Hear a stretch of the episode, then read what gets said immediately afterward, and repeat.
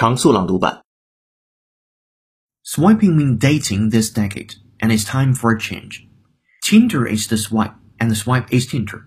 Tinder's introduction in 2012 ushered in not only the beginning of an era in which seemingly everyone dates online, but also the beginning of the swipe as a design and interaction concept.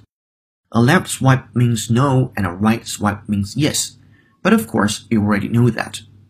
Before its existence, online daters built profiles on a website that took hours to perfect.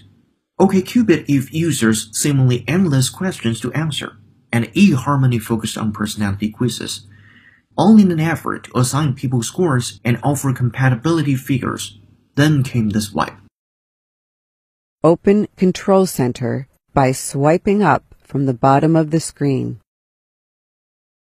Open Control Center by swiping up from the bottom of the screen.